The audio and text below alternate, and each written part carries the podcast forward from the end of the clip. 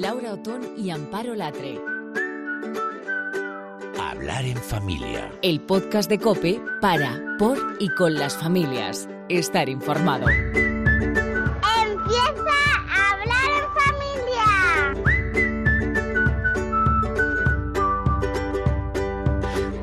Hola, hola, hola, hola, hola, ¿qué tal? Yo soy Laura Otón. ¿Qué tal? Yo soy Amparo Latre y esto es Hablar en Familia. ¿Qué tal la semana, Amparo?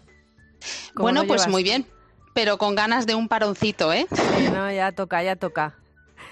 Con ganas de un paroncito y de vivir la semana intensamente, la verdad, porque a nosotros nos sirve para cargar las pilas y, y estamos deseando que llegue. Pues sí, yo creo que en ello estamos, eh, como puedes imaginar por nuestras palabras en este capítulo de podcast queremos hablarte quizás desde la reflexión, ¿no? Porque siempre reflexionamos mucho, pero esta vez está claro que nos lo pedía el cuerpo después de ver un tuit de un padre bloguero. No sé si muy influyente o no, ¿verdad, Amparo? Pero sí de los que sin duda crean opinión pública. Este padre ponía una foto de un paso de Semana Santa ensalzando la estética del momento, pero decía algo así como no me gusta la Semana Santa, aunque esta foto es preciosa. Oye, era una foto bonita, ¿no? Y como nos pasó en Navidades, pues nosotras nos dio por pensar, por pensar, y dijimos, pues hemos pensado en hacer un programa especial para darte motivos para que te guste la Semana Santa. Y como siempre hemos pensado en rodearnos de alguien que nos pueda ayudar a, a pensar sobre todo esto. Y, la persona a la que hemos recurrido es Julián Lozano. Él es compañero, es periodista, es sacerdote, es amigo y es delegado de medios de la diócesis de Getafe. A él hemos pedido que nos ayude a mostrar todos esos motivos que muchas personas no encuentran, pero que, que nosotros pensamos que están ahí para disfrutar la Semana Santa y que te guste la Semana Santa. Julián, bienvenido a Hablar en Familia. Muchísimas gracias. Un saludo muy cariñoso a todos los oyentes. ¿Qué significa, eh, ¿Qué significa, Julián, la Semana Santa para un creyente? Bueno, pues eh, estaba intentando ponerme en la piel de este, de este padre y me, me estaba costando porque para mí siempre la, la, Semana Santa ha sido una experiencia pues muy gozosa, ¿no? Muy alegre. Eh, me parece que es un tiempo eh, pues como de muchísima celebración de lo más importante, ¿no? Eh, de decir, eh, madre mía, eh, o sea, mi vida tiene un sentido muy valioso y es que eh, pues que Dios me ama con locura hasta el extremo, hasta lavarme los pies, hasta cargar con la cruz por mí, hasta entregar su vida por mí y lo más tremendo de todo, ¿no? Pues volver a la vida, resucitar y, compartir eso conmigo. Y eso, ¿no? Pues para el creyente me parece que es el centro de, de esta semana y de ahí pues vienen muchas más cosas eh, que se pueden vivir y aprovechar eh, pues la Semana Santa, pero vamos, esto es como el bombazo por el cual pues llevamos hasta semana la Semana Santa, ¿no? O sea, ya el título lo dice, por el cual en pues en España, gracias a Dios, pues mmm, quien más quien menos puede gozar de algunos días pues un poquito más de, reposo, de descanso y para vivirlos pues para vivirlos con gozo. Eh, Julián, si tuvieras que decirnos mmm, eh, cómo puede la familia eh, disfrutar de la Semana Santa, tú desde, desde tu posición de, de párroco, de persona que, que, que, bueno, que tienes a un montón de familias delante en muchas de esas celebraciones. Eh, ¿Cuáles son esos momentos en los que la familia disfruta de manera especial? Pues eh, yo creo que, que, las celebraciones de estos días son como muy plásticas, eh, muy visuales y también muy participativas, que es algo que pues nos gusta a todos, pero quizá a los niños o a los jóvenes pues de un modo especial, ¿no? y pues desde el domingo de Ramos en el que pues tomamos nuestras palmas o nuestros ramos de olivo y, y, pro, y vamos en procesión pues eh, hasta la iglesia allí donde estemos. El domingo de Ramos es probablemente uno de los días con más asistencia a las celebraciones no y, y yo creo que tiene que ver con que uno como que está experimentando que forma parte de eso que está celebrando no y yo diría pues eh, participar en la, en la, procesión de Ramos llegar con tiempo para coger los ramos, eh, que los bendigan y luego pues acompañar esa procesión dependiendo de donde nos encontremos más larga o más o más corta, ¿no? Luego eh, esa visualidad eh, o esa plasticidad, esa belleza pues también se da en la riqueza de nuestra Semana Santa profesional, ¿no? De, piedad popular, que dependiendo de dónde nos encontremos, pues geográficamente, pues ya sabemos que, pues que en el sur, en, las Castillas, eh, pues es un patrimonio impresionante, también en Levante con su estilo, eh, quizá en el norte un poco menos, pero estoy convencido de que hay pues eh, procesiones, ¿no? Yo estoy recordando ahora la primera vez que me llevó mi madre al centro de Madrid, yo soy yo soy un, de un barrio de las afueras y nunca había visto procesiones y, y todavía mm, recuerdo ese Macarena guapa, guapa, guapa, eh, pues que gracias a ir pues, de la mano con mi madre, yo no me enteraba muy bien de qué estaba pasando, pero ahí había una mujer muy guapa que se lo decían todos y después pues mi madre me contaba por qué, pues porque la Virgen era tan guapa y, y era tan importante, ¿no? Eh, después llegamos, o sea, las procesiones que jalonan un poco estos días, ahí cada uno tiene que ver, pues eh, si podemos aprovechar para ir a ver, un, porque claro, los niños se cansan, a veces son, pues normalmente son extensas y hay que seleccionar, pues los pasos, los momentos.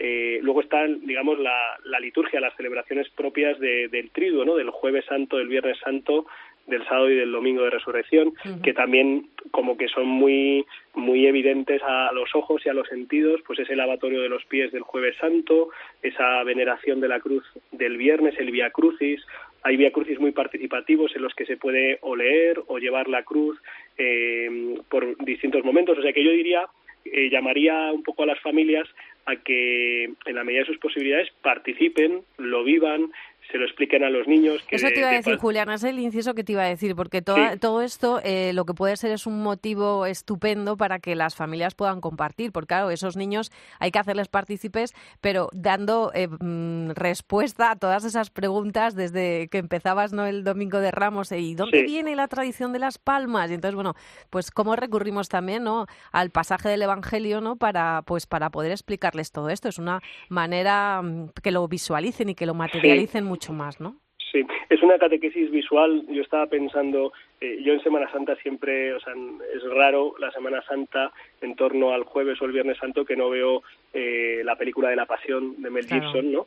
Eh, pues porque, en fin, no es algo que no que no terminas, ¿no? de, de de profundizar en ello y de interiorizar en ello, ¿no? Estaba pensando para los niños también de Mel Gibson. Sí, porque esa es un poquito dura, esa es, ¿no? Un poquito esa, es para, esa es para mayores. Eh, de Mel Gibson también está El hombre que hacía milagros con muñequitos de plastilina. Esa es fantástica, esa es fantástica. Esa es, muy buena y introduce pues eso, que se trata de, de la culminación de la vida de Jesús, que es la persona más importante de la historia, que por eso ha partido en dos el tiempo, ¿no? Y que a nuestros niños y de paso a nosotros, pues ir recordando eh, esos momentos eh, culminantes de, la vida de Jesús, que fue pues entregarse por amor a nosotros, eh, ese mandamiento nuevo, ¿no? Del Jueves Santo, amaros los unos a los otros y nos lava los pies, pues al hilo de, escuchar el Evangelio, los monumentos, los monumentos que es esa esa belleza efímera porque eh, los monumentos son el lugar donde el Santísimo Sacramento, la Eucaristía, se, se reserva el Jueves Santo, la tarde del Jueves Santo, y, y, para esos espacios, en muchos lugares, por ejemplo, pues en los Carmelos, yo conozco el Carmelo del Cerro de los Ángeles, de la Aldehuela, y estoy seguro que hay muchos lugares más donde en la tarde del Jueves Santo se puede contemplar una obra de arte que solo se puede ver esa tarde y que además a la mañana siguiente ya ya se ha desmantelado, ¿no?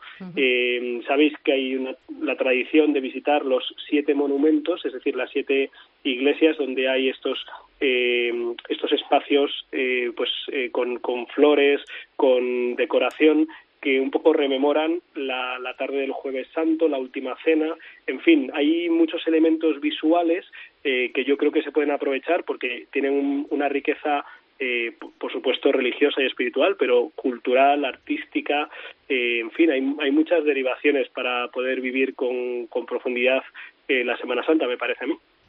Yo creo que eh, a cualquier celebración de estos días eh, a la que llevemos a nuestros hijos, ellos van a hacer preguntas. Entonces, simplemente el intentar contestar eh, o atender esa curiosidad eh, es positivo, ¿no? Son días riquísimos eh, en cuanto a simbología, en cuanto a significado, y hay muchas cosas que ellos todavía no entienden, ¿no? Cuando son pequeños. Entonces, simplemente el hecho de dejarles que pregunten, de intentar eso, responder y satisfacer esa curiosidad, pues, pues ya es positivo, ¿no? a nivel familiar también. Yo pensaba que, hay algunos lenguajes, digamos, que son universales, ¿no? Que, no necesitas eh, un código para, para aprenderlos, ¿no? Que son eh, el arte, ¿no? Eh, la belleza de, de, los, de muchas de las imágenes de, de, la Semana Santa, pues eh, Jesús cautivo, ¿no? Pues un hombre eh, entregado, sufriendo, ¿no? Eh, la soledad, la, crucifixión, la última cena, la resurrección, digamos que poner a, ponernos, ponernos y poner a los nuestros delante de la belleza de, del arte, habla por sí mismo, ¿no?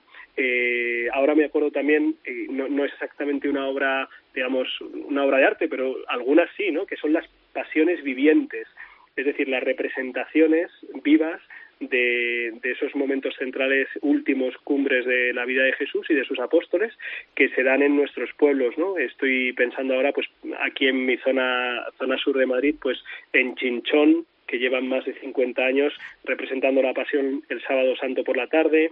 En Belmonte, muy cerquita, eh, se, se, representa el Viernes Santo, pero hay muchos, hay muchos pueblos eh, donde se representan esas pasiones vivientes, donde los niños ven en acción eh, eso que nos cuentan los, los evangelios. Y el otro lenguaje universal que a mí también me gusta mucho y me ayuda un montón es eh, coger, bueno, en mi caso, pues a veces a los chavales o a los, a los jóvenes o a los matrimonios, irnos a la naturaleza, si el tiempo respeta un poco, eh, que no sabemos muy bien cómo va a ir la climatología, salir, salir, salir y, y pasear por por el monte, por la montaña, por el campo, escuchar los pájaros, el silencio, eh, reflexionar, charlar, o sea, tanto el, el, ir al centro de la ciudad de nuestros municipios a vivir eh, el arte y la belleza o escaparme un poquito y encontrarme con esa belleza en la naturaleza, me parece que, puede estar muy bien estos días. No, y además, sabes que yo creo que hay tiempo para todo, ¿no? Porque es verdad que la Semana Santa es un momento en el que muchas familias deciden salir fuera, pero por la mañana la puedes dedicar a una cosa y por la tarde la puedes dedicar a otra y complementarla. Eso sí, como nos dicen siempre los expertos en el tema de viajes, ir planificado, es decir, vamos a hacer esto para que nos dé tiempo precisamente sin estrés, pero a cumplir esos, esos objetivos y luego a dar respuestas. Y si hay alguien que nos escucha, porque yo digo que esto no todo el mundo está al mismo nivel, hay familias que llevan, bueno, pues una vida eh, de iglesia mucho más intensa y hacen una labor maravillosa yéndose en esta época también de misiones, eh, pero hay gente que está a nivel usuario, ¿no? Y es verdad que hay gente que no, no tiene respuestas a todo. Pues nosotros eh, vamos a poner en este Hablar en Familia un enlace a la página Hacer Familia con las curiosidades de Semana Santa para contar a los niños. Es decir, por si los niños te preguntan, ¿y por qué van con los capirotes, ¿no? Que dan así un poco de miedo. Bueno, pues ahí se lo puedes explicar. ¿O por qué las señoras van de negro? Pues ahí se lo puedes explicar. Porque lo que se trata, Julián, y lo que hacemos siempre es eso, es hablar en familia. Así que muchas gracias por ayudarnos a vivir esta Semana Santa de manera muy especial, porque nosotros sí que podemos decir que a nosotros sí nos gusta la Semana Santa. A mí también. Muchísimas gracias por llamarme y un fuerte abrazo. Gracias, un abrazo. Gracias, Julián. Adiós, adiós.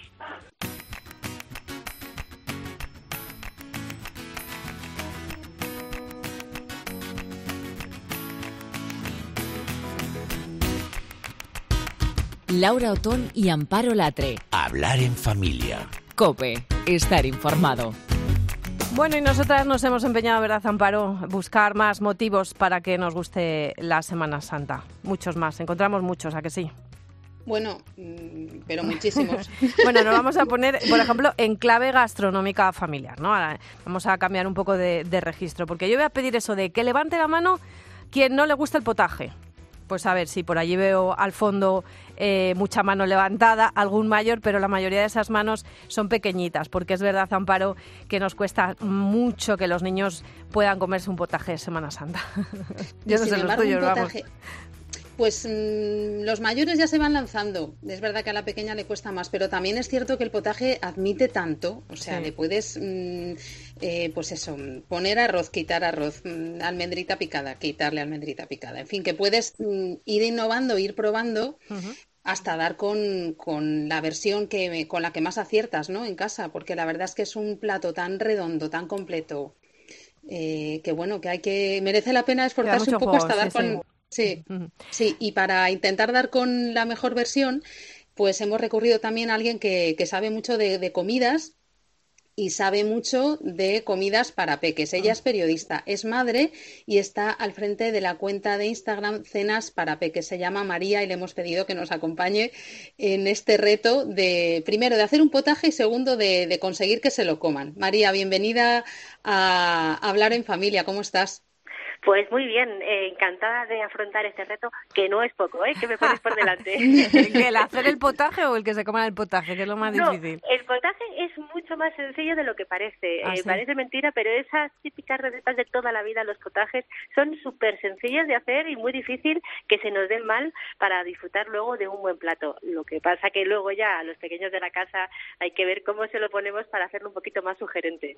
Y bueno, pues venga, ataca, ¿cómo hacemos el potaje? Yo tengo una manera muy peculiar y es la mía. Y no pienso, bueno, no sé si. Yo quiero escucharte primero, a ver si lo hago bien o no. Entiendo que pasa, pues como en todas las recetas, que cada uno tiene su propia receta familiar, la aplica y a lo mejor no es la genuina ni la original, pero sencillo es eh, 100%. Eh, partimos siempre de que cualquier potaje, cualquier sofre, mm, eh, verdura que hacemos, eh, siempre hay que hacer un sofrito inicial y eso le da el gustillo, le da la gracia. Ujú. Entonces, pues bueno, hacemos un sofrito con nuestro ajito, por ejemplo, a mí me gusta con la cebolla, hay gente que solo le pone el ajo y eso lo dejamos pues siempre pochar, pochar bien, con paciencia y con un poquito de amor y es tan sencillo como partir de esa base inicial para hacer un buen potaje y luego ya añades los diferentes ingredientes.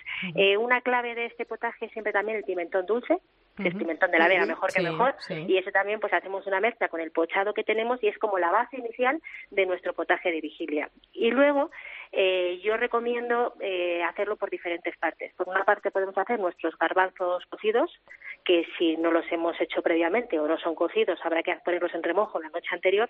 Y además ese caldito con el que hacemos el garbanzo nos va a ayudar a añadirlo a ese sofrito que se va a ir haciendo poquito a poco y vamos a ir añadiéndole los diferentes ingredientes. Después, nuestras espinacas frescas, Sí. que también dejamos que se vayan haciendo con el sofrito y todo así, poquito a poco, despacito, va a ir cogiendo el gustillo y ese sabor tan característico del potaje de vigilia. Ujú. Y lo último que echas es Lo el, último, el bacalao. el bacalao. Y ya los, los garbanzos que habremos cocido eh, aparte. Vale. Luego pues le añadimos nuestra ramita de hoja de laurel y por supuesto el toque final con esos huevos que habremos cocido también previamente.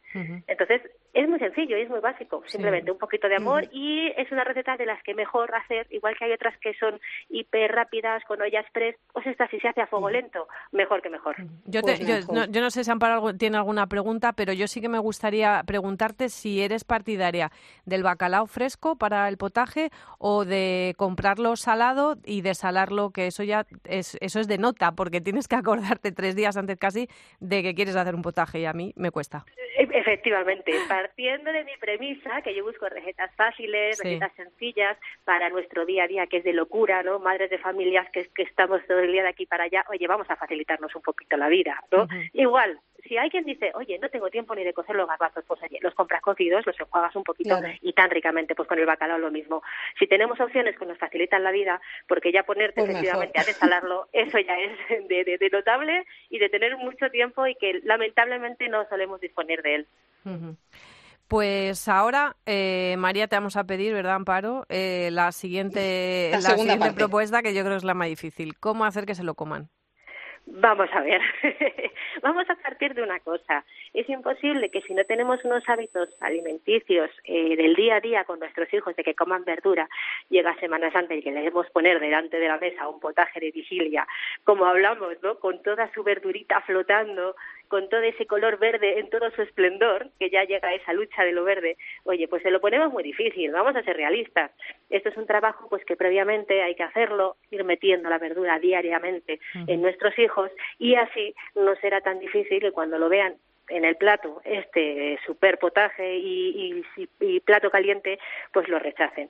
Aún así, pues no es de lo más sugerente a la vista. Cuando uno ya es mayor, eh, valora mucho más estos potajes, ¿no? De casa y de familia. Sí. Pero en las edades tempranas, eh, generan rechazo, las cosas como son.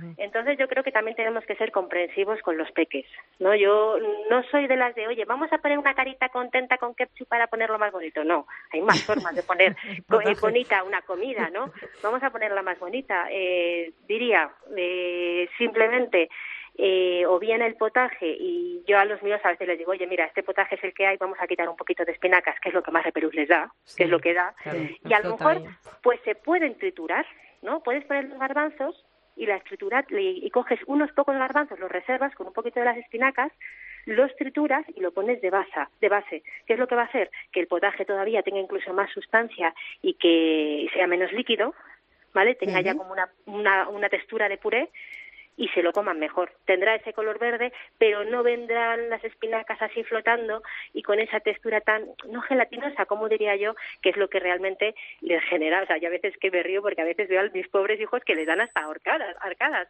Entonces, es que es, muy difícil luchar contra eso. Eh, María, igual voy a decir una herejía, pero ¿y ponerle un poquito de arroz? Sí, pero a lo mejor el problema no es el arroz, el problema precisamente es lo verde, ¿no? El antiverde que le surge a una Bueno, pero yo, yo pienso que a veces cuando lo verde lo mezclas, por ejemplo, con un poquito de arrocito, pues por ejemplo a los míos como que les, les resulta más fácil. Herejía ninguna. Aquí lo que se trata es de echarle imaginación en la cocina de echarle eh, todas las posibilidades habidas y por haber para que nuestros hijos coman sano y que si hace falta pues un arrocito se le echa, mira, te diría más, esto sí que puede ser que alguien se va a llevar las manos a la cabeza. ¿Ya sabes lo que haría? Me cogería los garbanzos, los escurriría un poquito, cogería eh, las espinacas, otro poquito. Eh, ¿Qué más ingredientes? El bacalao, por supuesto. Todo lo chafaría bien, haría unas bolitas las doraría con un poquito de pan rallado y al horno. Y esa sería mi manera de dar potaje de vigilia a mis pues, pequeños. oye, qué original, es que me está gustando a mí todo, ¿eh? y se lo comerán fenomenal. o sea, hay veces que dices, oye, ¿el objetivo cuál es? ¿Que coman verduras? Sí, vamos a dársela, pero de la forma un poquito más sugerente y agradable para ellos. Bueno, la verdad que sí, la verdad que muchas veces entra todo por los ojos y como no lo coman desde pequeños y les guste desde pequeños, luego cuesta. Hombre, de repente un día alguien descubre que le gusta la espinaca flotando, porque también yo con experiencia lo puedo decir, ya las mías son más mayores y de repente alguien lo descubre, ¿no? Y entonces dices, bueno, pues si te lo llevo diciendo tantos años, ¿no? Te lo llevo diciendo 15 años y no has querido comer hasta ahora. Pero bueno, lo normal es que si, como dices tú, María, poquito a poco vamos introduciéndolo, pues es eh, lo lógico es que lo vayan que lo vayan aceptando. Y también es cierto que no hay que llevar por adelantado el no, oye, no les va a gustar, porque nos sorprenden mucho nuestros hijos, ¿no? Eso también es verdad. Que les pones algo y dices, bueno, no se lo van a comer, y bueno, y es que lo devoran. Yo hace poco improvisé con ellos el cale, cale al horno, ah, y dices, madre mía, esto no hay que Oye, tengo una bolsa, ¿cómo la hago? Que tengo pues una bolsa, por cierto. pues a mí pasó pues que empecé a introducirlo en casa y lo ponía con ensaladas y la verdad que eso no me lo comía ni yo. Pues hay una forma de hacerlo que son chips, chips al horno. Lo puedes aderezar con un poquito de limón. Simplemente lo principal es que hay que quitarle la humedad. Después de lavarla hay que quitarla mucho la, humedad para luego lograr que se queden crujientes y luego les pones un poquito de, hierbas provenzales, por ejemplo, los metes al horno con mucho cuidado de que no se quemen, que se pueden quemar muy rápidamente, y se quedan crujientes y vamos, es que las pongo en el plato y ves las manos abalanzándose sobre ello y dices, es que no me lo puedo creer. Las nuevas patatas, esto sí que está bueno, eso sí es que, a veces es culpa nuestra, que damos por hecho que la comida no les va a gustar y no se la damos. Sí, es verdad. Entonces hay que intentarlo y una y otra vez y no cansarse y, seguir insistiendo y al final, oye, se logra, ¿eh? Bueno, María, muchísimas gracias. Cenas para Peques es una cuenta que te tienes que apuntar, que la tienes que consultar porque eh, María está siempre innovando ahí. fíjate, las mm, no sé cómo llamarle este potaje al horno que nos acabas de improvisar. Tienes un montón de ideas que nos encantan y si nos permites, pues te llamaremos en otras ocasiones para seguir hablando de comida, porque es lo que nos importa.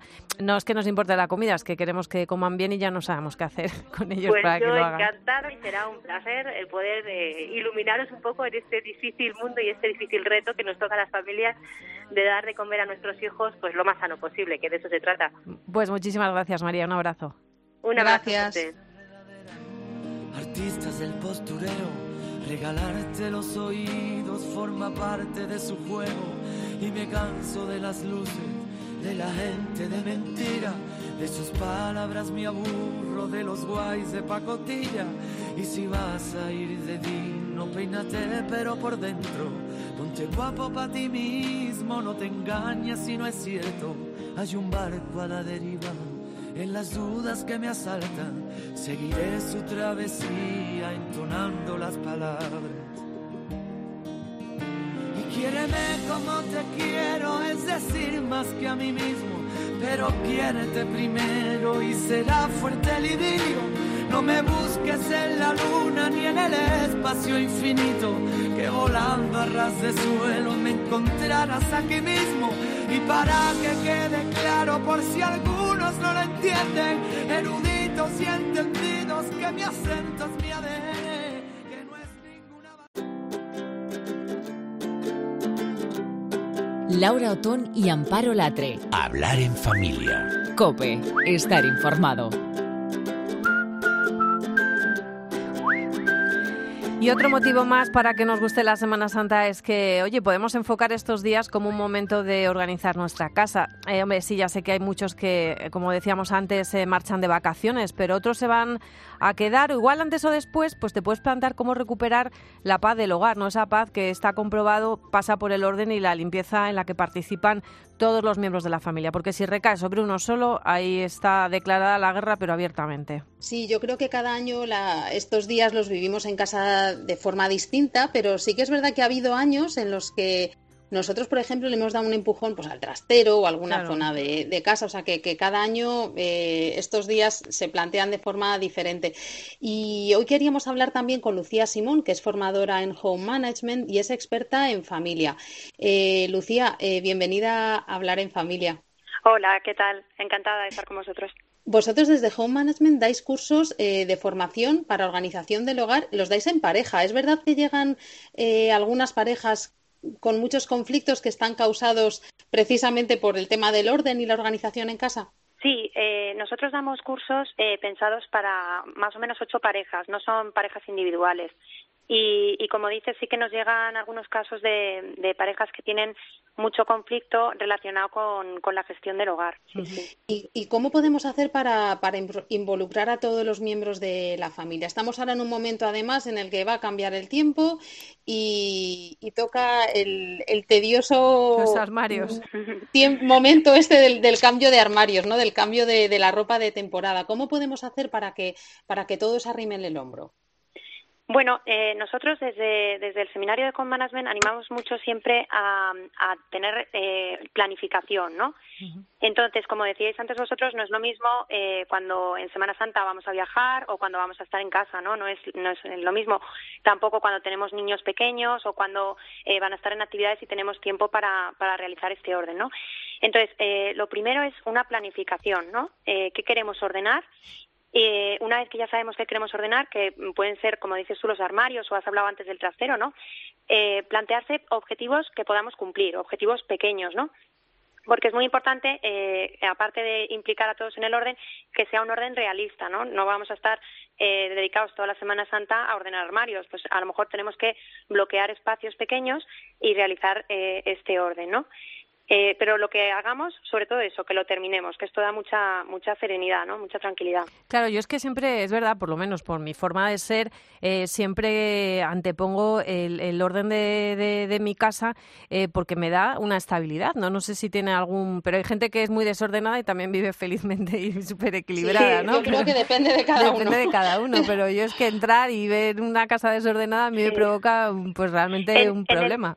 Sí, en el tema del orden, lo- la clave es el equilibrio, ¿vale? Porque el, Sí, sí, el claro. orden, yo, yo siempre lo digo, el orden y el perfeccionismo son malos compañeros, sí, es ¿no? verdad, sí. Eh, entonces, no vivimos en hoteles, ¿no? A veces tenemos como una idea de que nuestra casa tiene que ser un hotel así perfecto, ¿no? Y ahora justo en Semana Santa, con todos los niños en casa, si tenemos, o familia, o pues no va a ser un momento muy, muy ordenado, ¿no? Y no pasa nada, ¿no? O sea, la vivienda realmente, la, el hogar, está está para que estemos a gusto en casa, ¿no? Entonces ese desorden, buen desorden, ¿no? El equilibrio que hablábamos, pues pues no no es incompatible, ¿no? Con, con la serenidad de, de una casa que esté bien organizada, ¿no? Lo importante yo creo que es lo que decíamos, ¿no? La planificación y que esté organizado. Mm. Y luego Lucía, cuando... por- Ay, perdón. No, no, Amparo, tira, tira. Que eh, ahora, por ejemplo, hay días en los que hay un parón en el cole, los niños eh, tienen Sí. un montón de días disponibles antes de que lleguemos a ese trigo del que hablábamos antes, a esos tres días en los que queremos que, por lo menos en mi casa, que el centro sea la vivencia de, de la fe y de lo que se celebra esos días a, a nivel religioso, pero hasta llegar a ese trigo tenemos eh, tres días eh, en los que ellos van a estar en casa y a lo mejor se les puede pedir pues que le den una vueltecita a, pues eso, a su estantería o que revisen un poco el armario, los juguetes, en fin, Sí. que es, un, es, es una manera La- de tenerlos organizados sí. mientras estamos en el trabajo, dando un poquito de, organizándoles un poco el- el- la mañana, ¿no? Por ejemplo. Sí, sí, sí, lo que dices es, muy importante porque eh, el que tengan ordenado su espacio, ¿no? Pues si son niños pequeños, los juguetes, si son niños un poquito más mayorcitos, pues las cosas de su, de su habitación, ¿no? Eh, también es importante, yo creo, en, en, Semana Santa, ¿no? Dar una vuelta al espacio de trabajo, ¿no? Las mesas de estudio, eh, ver un poco ese material que ya, ¿no? Pues hay niños que llegan y ya no tienen ni la goma, ¿no? Pues eh, igual que cuando nos vamos eh, de trabajo a vacaciones, nos gusta dejarlo todo ordenado para luego arrancar, pues los niños lo mismo, ¿no? El, el espacio de trabajo, ¿no? Los deberes, o también cuando hablamos de los armarios, importante, ¿no? También, eh, pues esa ropa que ya no vamos a utilizar porque es más de abrigo, pues guardarla, o si queremos desecharla porque ya no nos sirve, pues ver a dónde podemos, eh, dónde podemos darla. Y, y los niños, pues lo mismo, si tienen uniforme, dar un vistazo también al uniforme, o, o si es ropa de calle, pues lo que se les ha quedado pequeño. Eso podemos aprovechar eh, efectivamente estos, estos días de vacaciones, ¿no? Ujú. Yo os, os estoy escuchando y estoy pensando cómo se nota que tienen niños pequeños. Porque claro, estáis, yo me acuerdo de ese momento de cuando cantábamos aquello de eh, vamos a jugar, a recoger, cómo era jugar, a jugar, todo pues, pues es que es fantástico. Pero un adolescente que tiene Sí. una habitación cueva, pero cueva, cueva, un sí. Que es como aquello insondable, a ver cómo le convences que sus días de vacaciones eh, mm, pues te, lo tiene que dedicar a colocar medianamente Sí. bien, ya no digo Bueno, es que no lo vas a convencer. no, es que no lo vas a Es convencer. que pretender claro. convencer a un adolescente, a lo mejor yo también tengo uno y, Sí, sí. y desde luego Los mi objetivo nunca es convencerle. Pues yo lo Los intento, ¿eh? Yo lo adolescentes- intento. Los adolescentes yo creo que lo ideal es llegar a pactos. Me refiero, ellos están Sí. en una época vital en la que ellos mismos son caos, entonces es normal que su habitación sea un caos también porque es un reflejo de lo que están viviendo viviendo entonces yo creo que más que, por eso decía antes lo del equilibrio, no hay que ser perfeccionista, ¿no? Entonces, si su habitación es un caos, vale, pero al menos las zonas comunes que las respete, ¿no? O, o al menos su habitación, vale, es un caos, pero que al menos se pueda caminar, ¿no? O llegar a pactos, ¿no? Y ser también muy, en eso muy, muy comprensivo, ¿no? Porque hemos pasado todos por esa época, ¿no? También. Sí, eso es verdad. Oye, y, y Lucía, ¿cuáles son los, pro- eh, los problemas así más habituales que llegan las parejas cuando llegan a, a vuestros cursos? Es decir, van motivadas, imagino, porque ahí hay algo, mm, no sé cómo decirlo, flotando, laten- latiendo, ¿no? Algo allí Mm. que... ¿Cuáles son los- lo más frecuente? Pues eh, hay un poco de eh, hay un poco de todo. Hay gente que viene efectivamente con, con, con conflictos de la gestión del hogar y que sí que quiere buscar una solución, ¿no? Generalmente el problema que hay es una falta de comunicación, ¿no? Entonces estos seminarios lo que favorecen es una reflexión en común de temas de, de casa que a lo mejor pues eh, o bien no hablábamos o bien nunca mm, pues hay temas que incluso son hasta tabú no el tema de la contabilidad familiar no entonces a raíz de una reflexión en alto con más parejas sobre estos temas uno pues ya dialoga sobre ello no y eso mejora muchísimo no y luego hay gente que viene un poco pensando que bueno que estas cosas son como nos ha pasado no sobre todo eh, eh, eh, chicos no que vienen con la idea un poco de que estos son temas de amas de casa tal. Entonces Ay, dan una vuelta dan una vuelta de mentalidad que es, es muy bonito verlo no porque se dan cuenta de que al final las tareas de la casa es eh, el servicio a los que más queremos no entonces es bonito ver eso no el cambio a, la- a raíz de reflexionar porque lo que pasa muchas veces es que vamos rápido y no nos no nos no nos paramos a pensar no qué es lo importante para mí no que entonces bueno eso es Hemos lo que nos encontramos además hemos hablado muchas veces de estos talleres de organización para la casa y yo lo que siempre percibo es que la mayoría de las la gente que va son mujeres y está muy bien, Sí. ¿no? Porque claro, así tú te haces una idea de cómo, bueno, pues cómo quieres organizar tu nevera, cómo tienes que colgar, no sé, pues está fenomenal, ¿no? Que tú tengas ese interés, pero la verdad que eh, vuestro trabajo va enfocado a algo que es muy importante, ¿no? Que es la armonía familiar y, y la Mm. armonía de la, de la pareja, porque lo decimos siempre que si la pareja no funciona, da igual que hablemos en familia, Sí, sí. que la familia se va al traste. Entonces, Sí. nos ha gustado mucho vuestra iniciativa y os Claro. llamaremos, si te parece, Lucía, en más ocasiones para poder hablar de todos estos temas. ¿Y cómo decimos a la gente? Si alguien está escuchando y le interesa alguno de esos cursos, ¿cómo os puede encontrar? Pues a través de la web fasefundación.org y allí eh, en Home Management se puede inscribir a cualquiera de los seminarios que se van impartiendo. Pues Lucía Simón, formadora y experta en familia en Home Management, muchísimas gracias por acompañarnos eh, en esta aventura. Gracias. Gracias a vosotras.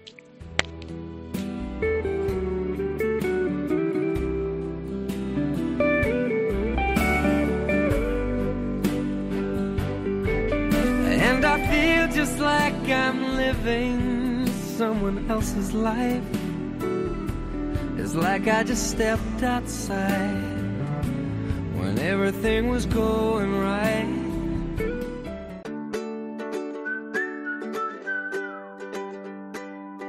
Laura Otón y Amparo Latre. Hablar en familia. Cope, estar informado. Los padres estamos muy interesados en que nuestros hijos desarrollen capacidades que les sirvan para estar preparados de cara a un futuro que ni siquiera yo creo que somos capaces de adivinar. Muchos están muy obsesionados con desarrollar esas capacidades tecnológicas, esas capacidades innovadoras, sin saber muy bien por dónde va a romper toda esta sociedad, Amparo, ¿verdad?, en la que estamos inmersos. Y de todo esto de lo que estamos hablando hay una palabra clave que es innovación, algo a lo que en realidad necesitamos enfrentarnos sea cual sea el momento en el que vivimos. Momento tecnológico, industrial, social, la innovación siempre es necesaria. Y fíjate que cuando conocimos de su existencia, que nos ha dicho los años que tiene, no lo vamos a comentar, pero cuando conocimos el trabajo que hace nuestro invitado, pues dijimos, tenemos que averiguar un poco más sobre esto. Fran Chuan lleva 25 años hablando de innovación relacionada con la educación y por eso le hemos invitado a hablar sobre ello. ¿Qué tal, Fran? Bienvenido. Hola, muy buenas, muchas gracias. Eres Mm, consultor, eh, experto, no voy a sacar currículum, vamos a decir, vamos a resumir mucho. Eres consultor, experto en la cultura de la innovación, eres conferenciante, eres escritor y yo creo que de esto sabes un poco como para, para ilustrarnos ¿no? a, a los padres y al perfil que, que buscamos. Sí, sí, sí, porque además de todo eso soy padre. también, también. Tienes dos hijos, ¿verdad? Tengo dos hijos que ahora ya son ellos los que dicen qué es lo que tengo que hacer, porque tienen 22 y 18, entonces ya- Bueno, eso también es un, es un grado de experiencia, ¿eh? Hablar Bueno, de... ha sido maravilloso todo el tiempo y estoy muy orgulloso de ellos y ha sido maravilloso el tiempo en el que yo sentía que tenía ascendencia sobre ellos y, y ponía en práctica mis teorías que luego aplicaba en empresa. Y realmente me encanta estar aquí porque si todos hiciéramos un poquito algo diferente, lo que llamamos educar a nuestros hijos, eh, realmente no tendríamos empresarialmente que hablar de innovación. Ya vendríamos con De la serie, innovación. ¿verdad? Con el chip. Sí. Y dices que la innovación no se basa en un método, que es un, eh, en- tampoco en un concepto, en herramientas. Si te parece, vamos a empezar a definir exactamente qué es la innovación, que es la clave de todo esto. Eso suele llevar bastante más que un rato en una Sí. entrevista, pero eh, si me permitís que la innovación en realidad es, es como felicidad. Eh, ¿Qué es felicidad? Pues cuando decimos, es que todo el mundo quiere ser feliz, todo el mundo quiere ser innovador, pero cuando decimos, bueno, pero a ti, ¿qué es lo que te hace feliz? Entonces empezamos a enumerar cosas. Eh, yo enumero cosas, Amparo enumera cosas y cuando compartimos resulta que hay cosas que son comunes que nos hacen sentir bien a, a los tres, pero hay cosas que no nos hacen sentir. Por ejemplo, yo tengo vértigo, como a ti te guste escalar, pues ahí no estaremos juntos. Ujú. Entonces, innovar es lo mismo. Innovar en realidad es, es la consecuencia de un algo. Felicidad es la consecuencia de esas cosas que nos generan placer. Y la innovación es la consecuencia de mirar el mundo con los ojos diferentes, de dar respuesta a problemas que afecten a mucha gente o que tengan un, buen- alto impacto de manera simple y darla de manera diferente, de manera simple y sin manual de instrucciones. Las mejores innovaciones no tienen manual de instrucciones. Entonces, eh, si innovación es la consecuencia de esto que acabo de explicar, de ver un mundo diferente, de actuar, en realidad es la consecuencia de tres habilidades que tiene todo ser humano en el sistema operativo base desde que nacemos y que nunca se pierde. En los adultos se nos oculta, pero no se pierde, que son la curiosidad, la imaginación y la creatividad. La tenemos siempre. Claro, trabajando con niños son esto que acabas de Claro, decir, base. precisamente. O sea, sería la base de, de cualquier trabajo con niños, estemos en la escuela o en cualquier ámbito, ¿no? La curiosidad no la podemos matar a, a ningún ser humano, jamás, a no ser que le hagamos una lobotomia o le A hagamos... los niños menos todavía, ¿no? Pero un niño es permanente, sobre todo hasta los siete años más o menos, que se consolidan lo que llamamos prejuicios, que son las barreras a poner en marcha tu creatividad, los prejuicios, porque la, la curiosidad está dentro de la cabeza. El niño sigue viendo el mundo con esa curiosidad pasmosa que se atreve a preguntar, papá, ¿y por qué? ¿Y por qué? ¿Y por qué? ¿Y por qué? ¿Y qué le decimos? No preguntes, Jorgito. Estamos matando la imaginación. Lo que deberíamos es, ah, yo no lo sé, ¿y tú qué crees que es? ¿Por qué crees que ocurre? Entonces, fijaros que un gran paradigma empresarial y que puede llevarse perfectamente al mundo de la educación es en lugar de los padres o los directivos tener respuestas, tener preguntas. Hacer preguntas abiertas a los niños para que ellos nos descubran perspectivas diferentes.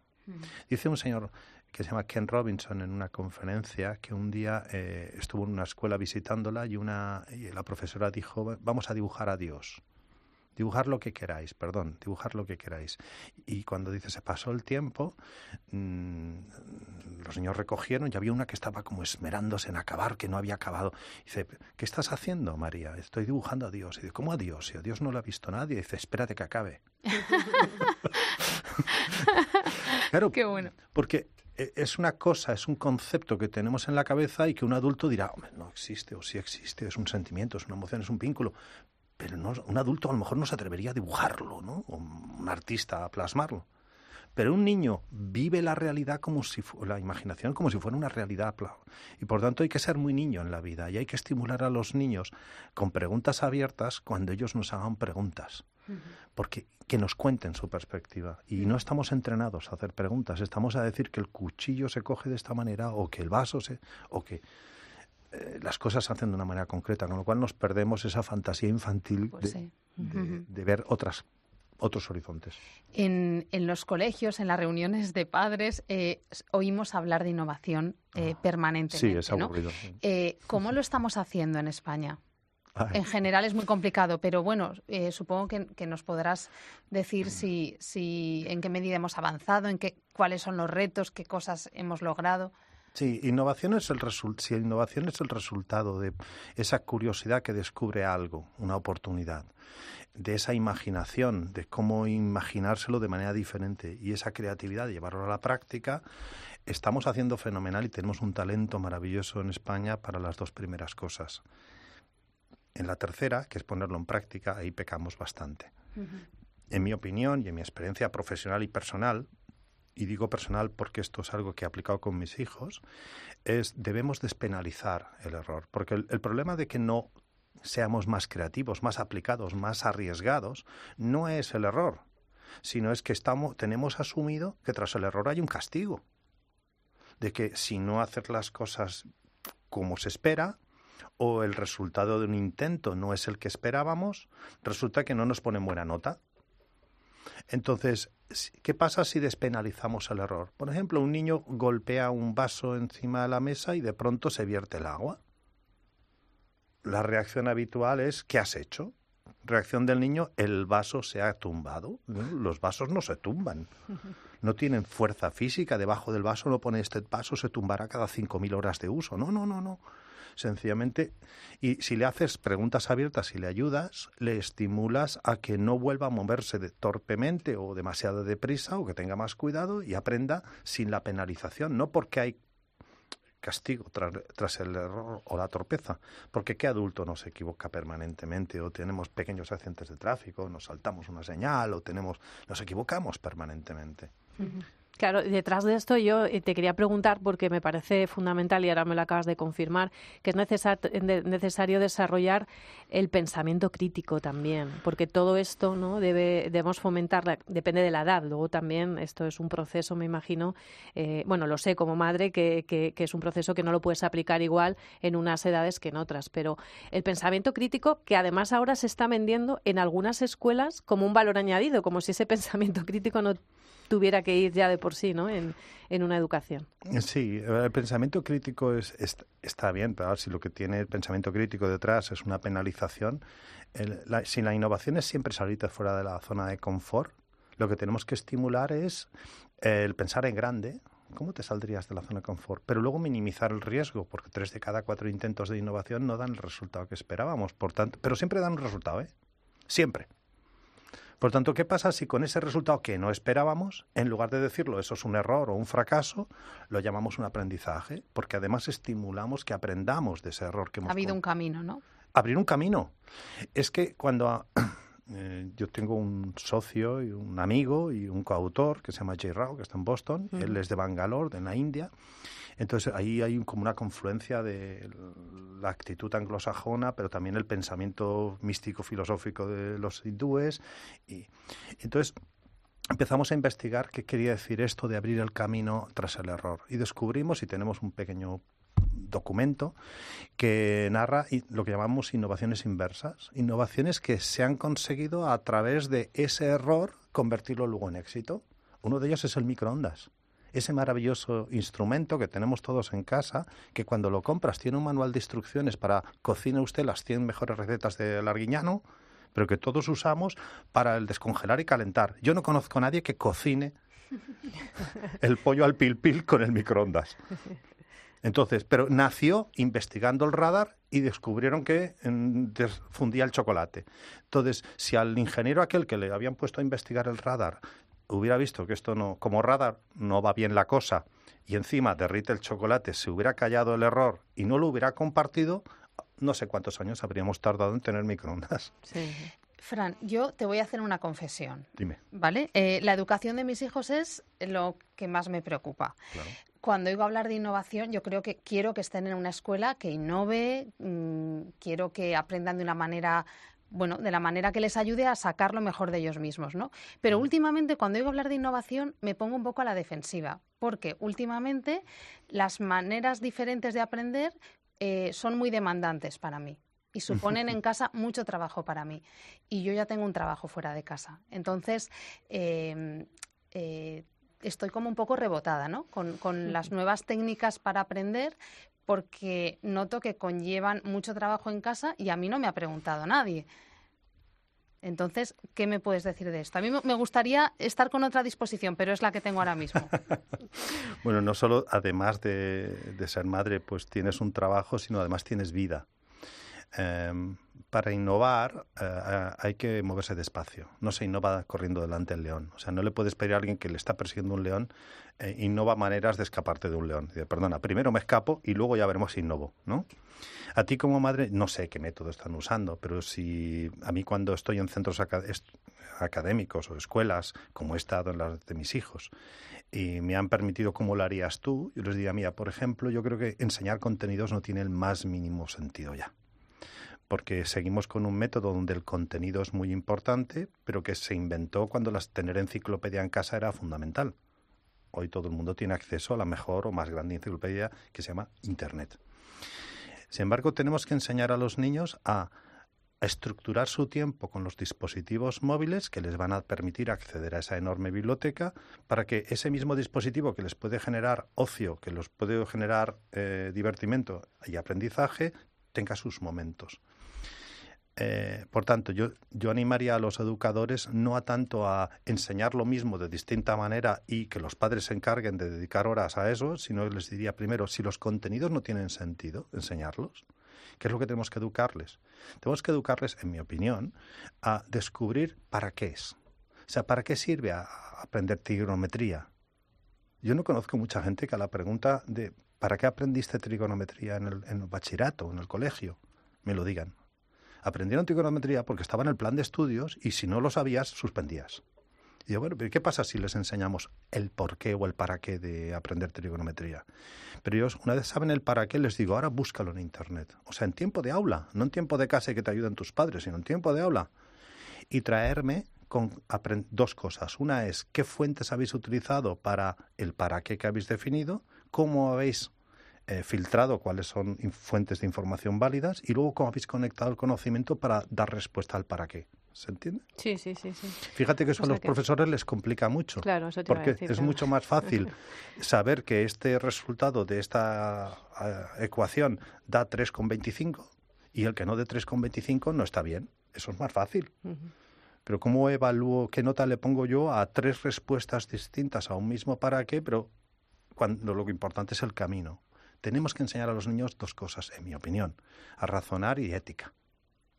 Claro, lo que pasa es que todo este trabajo en aulas con un profesor es muy complicado. Yo veo, eh, pues eso, que, se haga un, acompañamiento del uso de en la sala de informática, por ejemplo. O sea, veo que, que la teoría está muy bien, pero que llevarlo a la práctica conlleva muchas dificultades. Habría necesidad de más recursos, tanto de, de infraestructuras como de, en el equipo docente, por ejemplo. Es, que es un modelo difícil de, aplicar hoy por hoy. Yo creo que ese, estás, o sea, yo te, veo un poco como, como eh, una persona que te estás anticipando ¿no? A, lo que está por venir, porque yo creo que al final se darán cuenta. ¿no? Incluso en la universidad, que ya es otra etapa superior, eh, se sigue trabajando desde el punto de vista del, del contenido. ¿no? Y eso es un. Yo estoy contigo que en ciertos momentos es un grave error. Yo creo que sí que debe haber, desde humildemente mi opinión, sí que debe haber un pozo de conocimiento para que ellos tengan capacidad de cuando ponen la casa de Bernarda Alba sepan que es una obra de García Lorca y no una eh, un hostal de, ¿sabes?, de, Teruel,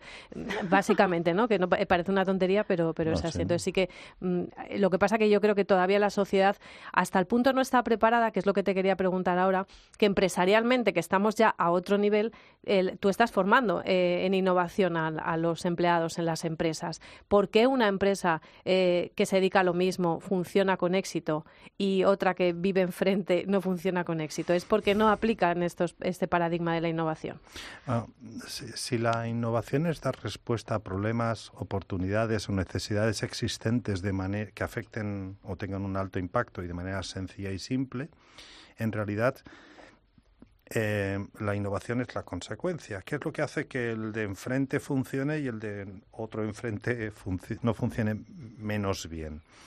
En realidad es la innovación no se puede mandar desde el cuadro de mandos de arriba de presidencia. Eh, por muy listo que sea el presidente de una organización, las neuronas que tiene todo el colectivo en, en, marcha, en acción, es siempre muy superior a sus capacidades. Y si la innovación es descubrir oportunidades o descubrir maneras de hacer las cosas diferentes, qué mejor que, por tanto, el presidente igual no sabe cuáles son las maneras diferentes. Por eso a todo directivo, más que educarles, lo que les enseño es a desaprender, a tener más dudas que afirmaciones. Porque si yo eh, veo que hay un nicho de mercado, hay una necesidad a satisfacer y aplico lo mismo de siempre, la competencia lo tiene muy fácil es muy fácil reaccionar cuando eh, tu líder o tu competidor hace cosas previsibles. Sin embargo, si yo veo ese nicho y pregunto al colectivo cómo, o a esa oportunidad, cómo lo resolveríais, de pronto me van a dar perspectivas diferentes de hacer. Hay que observar las tendencias. Eh, es inevitable eh, ver que el mundo ya está caminando hacia un mundo de no propiedad y sí de uso. Llámese, yo tenía colecciones de DVDs o de VHS y mis hijos lo que tienen es colección de suscripciones a Netflixes, HBOs, etcétera. Entonces, y eso va a pasar con los autos, etcétera. Em, ¿Alguien duda de que el coche no de combustión interna, no sé si sea eléctrico, de hidrógeno o de qué será, pero que no usará gasolina ni gasoil en el futuro el coche de combustión interna no existirá? Nadie tiene duda. Lo que no sabemos es si serán 5 o 25. ¿Qué es lo que hace que la empresa A se posicione mejor o la B? Sencillamente tiene las antenas más puestas con todo el colectivo, reestructura el cómo pagamos a los directivos, porque si les pagas por vender, por ejemplo, gasolina, jamás plantearán temas de energía solar, porque les pagas el bonus por la gasolina. Entonces, si pagas a tus directivos por vender martillos, nunca contemplarán que la cola o las grapas pueden enganchar las cosas mejor que los clavos. Y desde el punto de vista, has hablado de, líderes, de líder. Eh, te, he escuchado decir eh, palabras que me parecen fantásticas, que para ser un buen líder eh, hace falta empatía, asertividad, humildad, ser respetuoso ser positivo. Es, bueno, es, eh, creo que es ser una buena persona, es ser un buen líder, ¿no? Sería el resumen de tus palabras. Pero a ser líder se aprende desde, desde que uno es pequeño. Es decir, los líderes en los que tú piensas ahora son eh, gente que a lo mejor se ha trabajado todo este tipo de cosas inconscientemente, no sé si con un, un plan de trabajo, pero, pero se puede, se puede ser, se puede, se puede aprender a ser líder. a ser líder se aprende y se nace también, ¿eh? Por eso. Em, sin embargo, lo primero que te, me permitiría es eh, definir qué es líder. A un líder se le diferencia porque le siguen sin necesidad o sea, un líder es alguien a quien otros siguen independientemente que pague la nómina o no. Porque si te siguen porque pagas la nómina, igual no eres líder, eres jefe. Una diferencia importante. Sin embargo, si yo ¿Cómo se detecta un líder? Por ejemplo, todos hemos vivido en alguna etapa de nuestra vida cuando un, líder, un jefe, se ha ido y varios se han ido con él. ¿Sí? Sí, Entonces, ese, un líder siempre tiene como rebufo, genera... ¿Por qué a unos le siguen y a otros no? Entonces, bueno, si yo observo que estoy bien aquí porque estás tú y, y me siento cómodo, es que hay algo en ti que me genera confort. Eso que nos genera confort, yo me permito etiquetarlo como coherencia. Coherencia entre lo que tú piensas, lo que dices, lo que haces y lo que sientes. Tu lenguaje no verbal es coherente con lo que me dices, pero es que además está alineado con lo que piensas también, con lo cual se te ve serena y se te ve segura de ti mismo. A eso se le podría etiquetar carisma. Es que tiene carisma, yo no sé definir carisma, pero es cuando ves una percibes una coherencia. es previsible.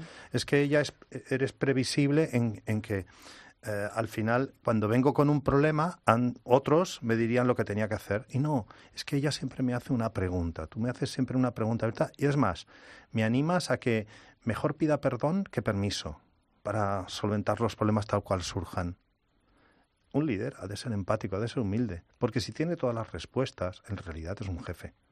Si ha de mantener la silla en base al número de afirmaciones que hace les refuerzan o siente que le refuerzan versus el número de preguntas que siente que le debilitan, yo preferiría no trabajar con una persona que necesita sentirse seguro afirmándolo todo para sentirse jefe.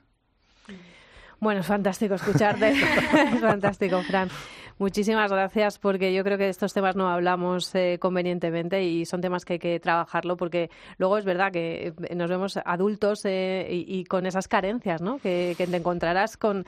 aquí nos dicen, hemos hablado mucho de las carencias emocionales, ¿no? también de cómo, de cómo llegamos y, y tú te habrás encontrado en, tu experiencia en empresas con todo tipo de, de personas. ¿no? Sí, a mí me encantaría em, sembrar mucho, que fuéramos muchos sembrando en el cambio educativo, en el cambio formativo, para que cuando nuestros niños pequeños, nuestros hijos sean los líderes, ya no haya que hablar de innovación. Estaremos a otra cosa. Tú estarás jubilado ya, ¿eh? También, creo. De hecho, yo cuando doy conferencias por Latinoamérica, por ejemplo, me dicen qué lindo acento español tienes. Yo no sé definir mi acento. Yo, ¿sabríais definir vuestro acento español? Solo otros desde fuera pueden percibir si se seas o si acentúas, entonas, etcétera. Las organizaciones donde la gente es abierta, hay líderes auténticos, etcétera, les preguntas qué es innovación y no lo saben. No saben definirlo. Aquí aplicamos mucho lo de dime de qué alardeas y te diré de qué careces. Las empresas más innovadoras no tienen la palabra innovación en su misión. Lo son. Lo son y, punto, ¿no? no, como lo son, no saben definirlo. Tiene que venir otro y decir, es que tú eres innovador. Ah, pues, pues lo seré. Bueno, Fran, Fran Chuan, muchísimas gracias por eh, venir aquí a hablar en familia, porque estos temas son también de familia y nos interesan. Así que nada, te seguiremos y te invitaremos. Tienes aquí tu casa para hablar de innovación y de lo que quieras. Así me he sentido, os lo agradezco y como dice el bolero, cuando digas ven, lo dejo todo. Muchas gracias, gracias. Hasta la próxima. Hello, darkness, my old friend. I've come to talk with you again. Because a vision softly creeping left its seeds while I was sleeping.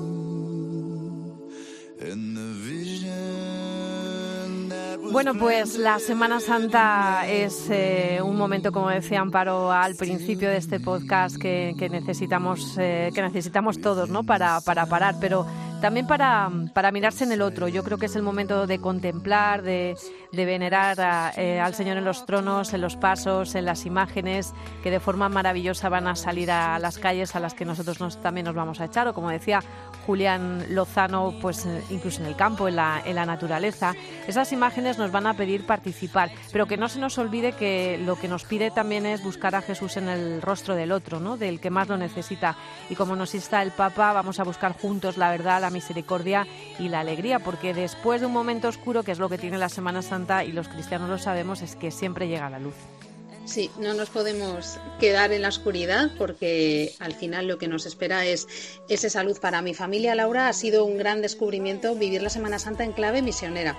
Salir de nuestra parroquia, de nuestra, de nuestra comunidad, de la comodidad de estar en casa para ponernos a disposición de otras comunidades parroquiales que no tienen los recursos que a lo mejor tenemos en, en ciudades pues como Madrid, irnos a zonas rurales donde hay poquita gente pues para atender eh, esas necesidades que tienen, que tienen ellos. Y es algo que nos ha aportado mucho, que nos ha ayudado a, poner a Jesús en el centro y siempre volvemos a la rutina pues con las pilas cargadas y el año pasado fue impresionante ver a mis hijos eh, volver a Madrid eh, llorando, o sea, iban llorando en el coche. Porque no querían volverse. No querían, no volver, no, porque había sido una experiencia muy bonita que también a ellos les había cargado las pilas. O sea que al final, cuando dejamos a los niños al margen es un error, porque también ellos pueden vivir intensamente la, la Semana Santa. Claro que sí, porque además hay que recordar que hay tantas Semanas Santas como familias y lo único que tenemos que hacer es encontrar la nuestra. Bueno, muchas gracias. Yo soy Laura Otón.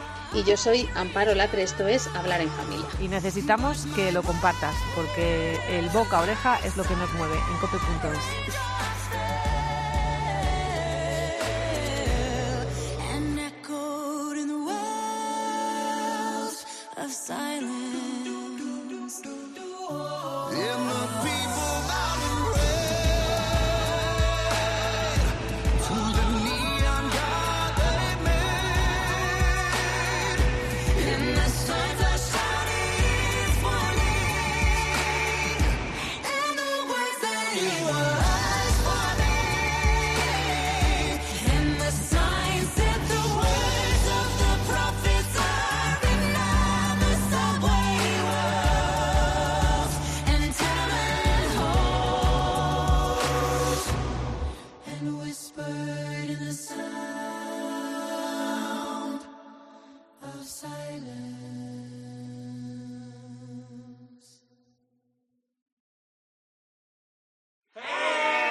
guys for watching our new video for Sound of Silence. We hope you loved it. We have very exciting news.